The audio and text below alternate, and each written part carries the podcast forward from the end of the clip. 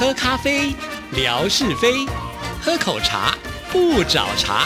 身心放轻松，烦恼自然空。央广即时通，互动更畅通。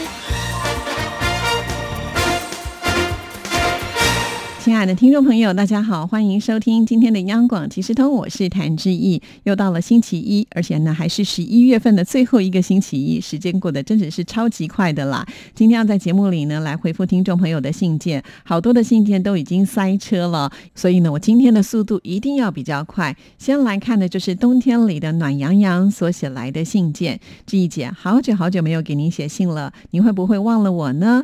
简单的说啊，我这三四个月在做什么吧。怎么会忘呢？不会忘的，所以还是欢迎呢，随时可以写信给志毅。好，我们就来看看你三四个月都在做什么吧。七月份妈妈从广州回来，一边陪妈妈，一边生病输液，可能一切都有冥冥之中的安排。妈妈回来可以更好的照顾我了，我就赶紧生病了。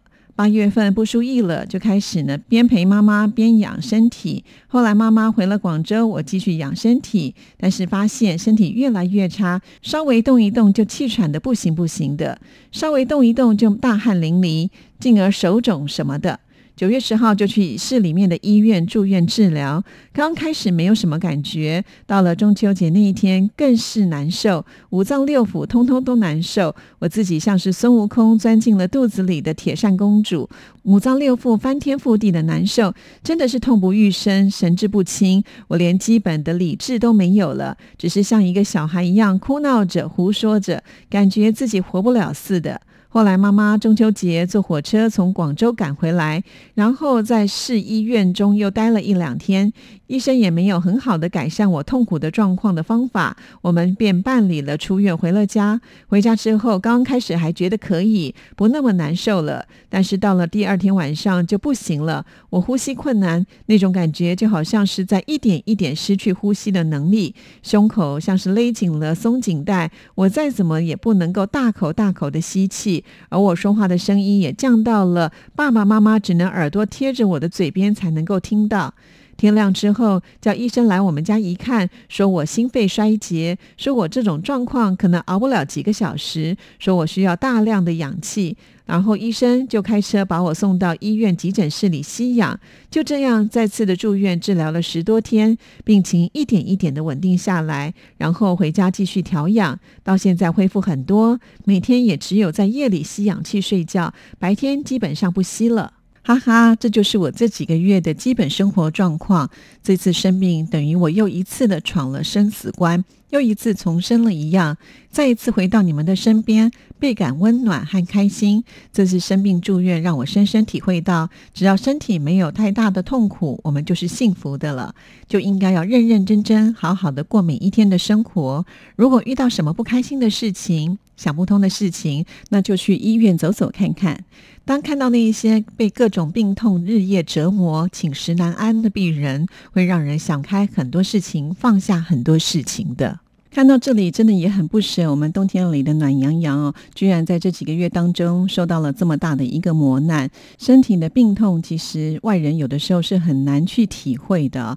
尤其在这段期间里，好像连医生呢也说不出到底是发生了什么样的一个状况啊。因为呢，从信当中我们也看不出来，冬天里的暖洋洋到底得了什么样的病。不过呢，好像老天还是有眷顾的，所以现在冬天里的暖洋洋似乎呢又和以往一样了，而且。也变得更乐观、更豁达哈，而且我相信，透过今天这样子的一个信件的念出之后，应该也能够启发更多的朋友们更珍惜自己现在所拥有的。所以，再一次的谢谢冬天里的暖洋洋啊！那我们继续再来看下一段信件。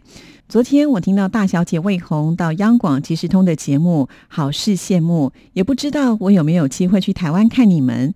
在魏红姐姐的讲述当中，我第一次知道了抑郁症不完全是因为心理的因素所造成的，原来它也是由生理的因素所造成的，就跟其他的病症是一样，是身体的某个部分出了问题。对于我这个自我感觉有一定抑郁倾向的人，真的是发现新大陆了。将来假如我自我调节调节不过来的话，就不会硬自己默默的撑着了。我唠唠叨叨说了这么多，都到吃饭的时间了，下次聊。祝福志毅姐身体健康，工作顺利，爱你们的赵有光。好的，非常的谢谢有光啊，在这封信当中呢，志毅看到了善的循环哦。其实呃，生病的不只是有光嘛，对不对？像之前魏红来到我们啊节目的时候，也分享了前一段时间受到抑郁症之苦啊啊，住院呢住了三十六天。其实当时出院也没有说完全的恢复啊，直到。第四十天的时候，他才感觉好像那个阳光呢，能够再度的照射进来。呃，已经呢被关掉很久的开关呢，终于在这一瞬间顺利的打开啊。呃，其实身体就是这么的奇妙。那我很感激，就是魏红啊。当时我们在私底下聊天的时候，我说可不可以把这样子的一个呃病症啦，还有生命的过程啦，还有怎么样呢恢复，能够在节目当中跟听众朋友做分享。魏红马上就答。答应了，而且在我们的节目当中侃侃而谈，这就是一个非常健康的心态。也就是因为在节目当中的分享，让有光呢也能够更了解到什么是抑郁症哈。然后又来了这一封信，告诉大家我们要惜福。你看我们这里的磁场跟能量多么的正向哦！感谢这些亲爱的听众朋友，我想一定是信任我们央广即时通，所以呢，你们才很愿意的把自己的事情呢在这里呢侃侃而谈呢，而且。也相信啊，节目播出之后，呃，我们每一位听到的朋友们都会为我们这个大家族的呃每一个人呢送上真诚的祝福，希望大家都能够健康快乐哦。好，那我们再来看下一封信件，这是郭瑞芳所写来的信，志毅姐，好久不见。八月份您去四川旅游，是在节目当中听到您说的时候，也没有去四川看您。看到和听到宁波听友聚会，也很羡慕。后来听到节目当中的听友信件，我也脑海中回忆，想到十几年前我就和王小阳认识，他是河南周口的。如果我没有记错的话，他在上高中，我在上大学，我们还是笔友。后来他到北京上大学，也在北京工作了几年，接着去了内蒙古工作和定居。今年他来到无锡参加马拉松，然后在当天又到无锡赶到上海搭飞机回去。我们却没有机会见面，可见可以见一次面的缘分也是很难得的。我记得当时王小阳上高中的时候，特别喜欢张韶涵，也是音乐 MIT 的听友。上次节目当中提到他的那一集，我微信转传给他了。听到有一集节目当中提到了小云姐和太美姐，这次我就很幸运了。这两位听友，每位呢我至少都见过两次。小云姐从太仓来到苏州，有一次好像是二零一三年，和福建好多的听友一起相聚在苏州。太美姐以前是在苏北，好像她的家乡龙虾很有名，想不起来具体是哪个城市了。有一次和她见面，还有一位来自佛山的听友在苏州见面的，和月琴也是在苏州见面的。当时我们好几位还去了拙政园呢。一晃好像十几年过去了，还是觉得要把握当下，珍惜每一次见面的缘分。的确啊，我看到这一段的时候，也觉得呃，瑞芳呢是我们听友朋友当中呢，算是非常热情，也很希望能够跟大家相聚的。还记得在去年志毅去苏州的时候呢，啊，瑞芳也啊招募了好多朋友，大家呢一起来看志毅，而且呃，瑞芳还招待请他们吃饭哦。你看，我就觉得我们的听众朋友好棒哦。原来瑞芳呢也见过这么多的好朋友，也希望这些朋友呢能够继续回到央广的怀抱当中来支持我们所有的节目。哦，好，我们再来看下一段。今天下午没有看到直播，刚刚重新看了上周的试播，也是后来看的。今年虽然联系的很少，央广其实通是几乎不漏的听，只是默默的听。有时想写信，却因为懒惰战胜了内心的声音。其实今年周末的两天，我都是处于休息的状态，躺在床上做志工的时间也少了很多。前段时间还在想，好久没有马瑞老师的音讯了。前几天听到你说马瑞到上海出差，好开心啊！如果有机会听友聚一下，那就更完美了。最近魏红去了台湾，又激起了我内心的深处。原本计划今年六月份要去，后来计划变成八月份，然后就是九月、十月、十一月份。前段时间我一直咨询航空公司。上周也向航空公司申请，我的申请也通过了。昨天也提交了露台证，还准备好了要送给你们的礼物。这边还特别挂号是辣椒和黄飞鸿。那因为个人的因素，这边挂号说下次再详细告诉你。今天呢，还是最后决定放弃了这次自由行的机会，取消了办理入台证，可能至少要到四年之后呢，才能够计划再来台湾吧。周四中午我们空中直播见，祝直播顺利。好的，非常的谢谢瑞芳的这一封信件啊。其实有的时候我也会想念瑞芳哈。我们常常在节目当中也会提到他的名字，尤其呃志毅所居住的这个细致啊，往基隆的方向呢，总是会经过瑞芳。看到瑞芳这个指标的时候，我当然第一个就会联想到瑞芳哈。好啦，瑞芳的工作很忙，我是亲眼见识到的。就像上一次呢，我去苏州的时候啊，他为了要来看我，甚至是彻夜的在公司里面加班哈。呃，所以。我很能够了解他是一个很忙碌的工作，再加上呢，平常他也有做志工的习惯，时间应该都被填得满满满哈。在之前也有听众朋友问我说：“哎，不是瑞芳也有签到签证，他不是说要来吗？怎么都还没有出现呢？”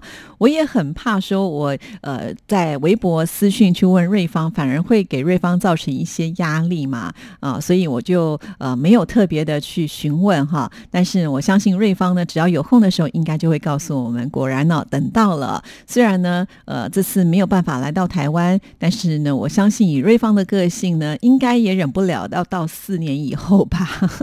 好啦，就像瑞芳说的，其实呃，这个缘分真的是非常的奇妙哈，而且是稍纵即逝哈。也就是说，我们有的时候已经很接近，但是不一定有机会能够见上一面，这倒是真的哈。所以我们更应该要把握呢每一次能够见面的机会哈。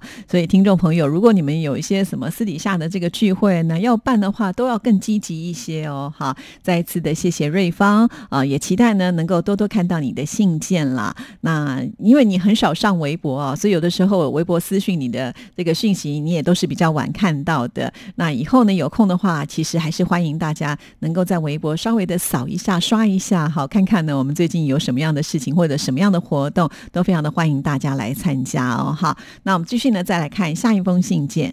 这封信件呢，就是我们范生乐祥的来信。志毅姐您好，上周的直播很成功，好开心啊！听了总台长介绍了那么多的经历，我觉得总台长平易近人，很亲切。明年听友会有希望了，好开心哦！到时候如果听友会在上海或者是南京举办，我一定参加。总台长的声音很有磁性，希望呢在未来能够常常听到他的声音。好，我想呢总台长其实人真的蛮好的，也在节目当中承诺大家，所以在未来应该是。会有机会的啦，哈！接下来我们再来看下一段。之前有听友分享了《亚洲之声》二零零一年最后一集的节目，其中有好多的听友当时在电话答录机里面留言，其中有瑶瑶、树树的留言，还有一位是福建的黄建辉，不知道是否是不是现在微博当中的建辉呢？当时建辉的声音非常的有活力，建辉一定是一个很开朗乐观的人。时间过得好快，转眼十八年过去了。那集节目中文哥洒泪录音室，使人难以忘怀。现在亚洲之声的听友们通过微信和微博的平台又重新的汇聚在一起，希望将来能够找到更多失去的好朋友，特别是江西的听众朋友姚贤伟。以前他是和陈莹一起主持过上海听友会，给广大听友留下了印象特别深刻。当时他也只有二十多岁，已经十多年没有他的消息了。不知道是否其他的听友知不知道他的讯息？也期待能够回到亚洲之声的大家族。好的，我相信呢，建辉应该有在我们收音机旁哈，所以是不是能够告诉我们大家，呃，当年的那个建辉是不是现在就是很爱跑马拉松的建辉呢？啊，希望呢，建辉来给我们一个正确的答复。还有提到了，原来当年的听友会呢，还是听友自己来主持的哦。原来啊，陈莹在那个时候呢，就已经担负起了这个主持的重责大任了。另外一位呢，还是江西的听众朋友，叫做姚贤伟啊。那在这边就呼吁一下了，有没有听众朋友知道他的讯息啊？那如果呢，能够把他找回来的话，我们的熊之超、熊国宝呢，就不会这么的孤单了，因为他觉得呢，在江西好像呢，只有目前。他一个听众朋友啊，我想一定不止啦，所以请这个江西的朋友们呢出个声音哦。好，那接下来我们就来看下一段。上次节目当中听到魏红姐姐抵抗忧郁症的过程，很感动。这其中也需要很大的意志力，还有家人的支持也很重要。希望魏红姐能够摆脱阴霾，笑口常开。我和广大的听众朋友都会为她加油打气的。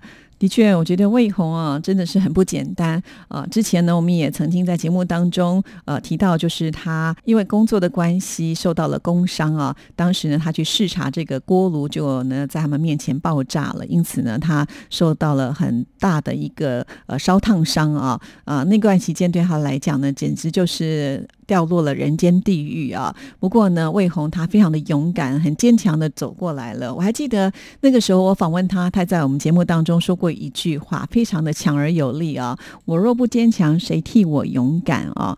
所以我觉得很不容易啦。那当然，这个医生也有提到说，现在的抑郁可能跟当时手上跟脚上留下的伤疤还是会有一些影响啊。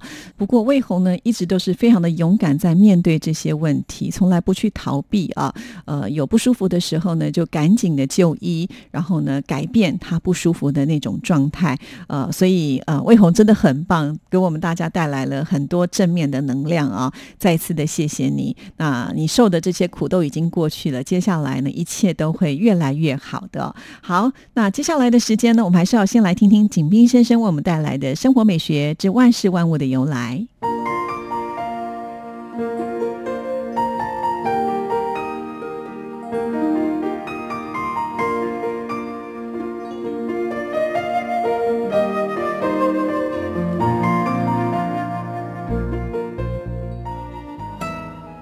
亲爱的朋友，你们好！央广即时通，爱在我心中。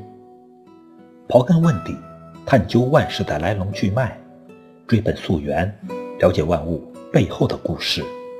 欢迎收听《万事万物的由来》，我是您的朋友景斌。今天我们说说芭蕾的由来。芭蕾一词是法文的译音。一集舞剧，它起源于十五世纪的意大利。当时，舞蹈表演常常穿插在宴会中间。祝酒时，出来表演的是奥林匹斯山的针灸女神；端来海味时，表演海神之舞。一四九六年，法国国王查理八世去那不勒斯要求王位。一路上，他被意大利舞蹈的华美演出惊呆了，于是他将这种叫做巴利或巴莱蒂的舞蹈带回国内。在此之前，法国有一种被称为假面舞会的宫廷舞蹈，类似后来的芭蕾。随着意大利舞蹈进入法国，使宫廷舞蹈不断发展。一五八一年。意大利编导波洛瓦叶创作出《皇后喜剧芭蕾》，取材于荷马史诗《奥德赛》。这是第一出完整的宫廷芭蕾，在巴黎卢浮宫附近的小波旁厅首演。至此，意大利巴黎的种子在法国大地上破土而出。一六六一年，路易十四创办了世界上。第一所舞蹈学校——皇家芭蕾舞学院。一六八一年，第一批专业的芭蕾女演员登上舞台。起初，女演员穿的是拖到地板上的长裙，动作拘束，所以舞剧以男角为主。后来，女明星卡马尔戈大胆地把舞裙缩短到脚踝之上，显示了。他快速击打双腿的功夫。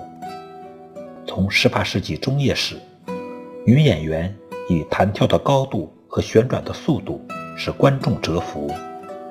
从此，芭蕾就经常女主男辅了。亲爱的朋友，感谢您收听《万事万物的由来》，支持谭志毅，你的心情更美丽。再见。